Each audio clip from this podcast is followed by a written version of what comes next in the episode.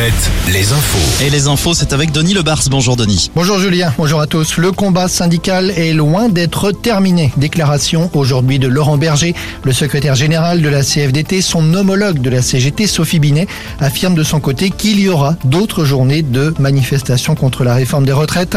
Celle-ci, rappelons-le, est la douzième journée. Manifestation moins massive que les fois précédentes avec, comme à chaque fois, des chiffres différents selon les sources. À Nantes et à Rennes, à nouveau des violences et des dégradations aujourd'hui.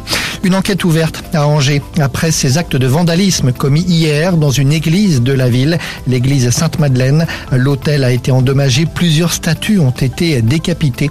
On sait pour l'instant que ces actes ont eu lieu en plein jour, hier autour de midi, visiblement. À Saint-Nazaire, la municipalité envisage elle aussi d'avoir recours aux caméras de vidéosurveillance en réaction à la hausse de la délinquance. L'idée c'est d'installer 80 caméras dans la ville. Pour l'instant, rien n'est encore décidé. La disparition du petit Marciano à quatrième jour de recherche aujourd'hui, toujours dans la Sèvre niortaise. Une équipe de plongeurs de la gendarmerie de La Rochelle est venue en renfort pour sonder la rivière. Les dernières prévisions sur l'inflation. Selon l'Observatoire des conjonctures économiques, l'inflation devrait rester élevée jusqu'à la fin de l'année entre 5,5 et 6,5% et redescendre ensuite pour atteindre les 3% en 2024. Et selon le même observatoire, la hausse globale des salaires ne sera pas suffisante pour compenser la hausse de l'indice des prix.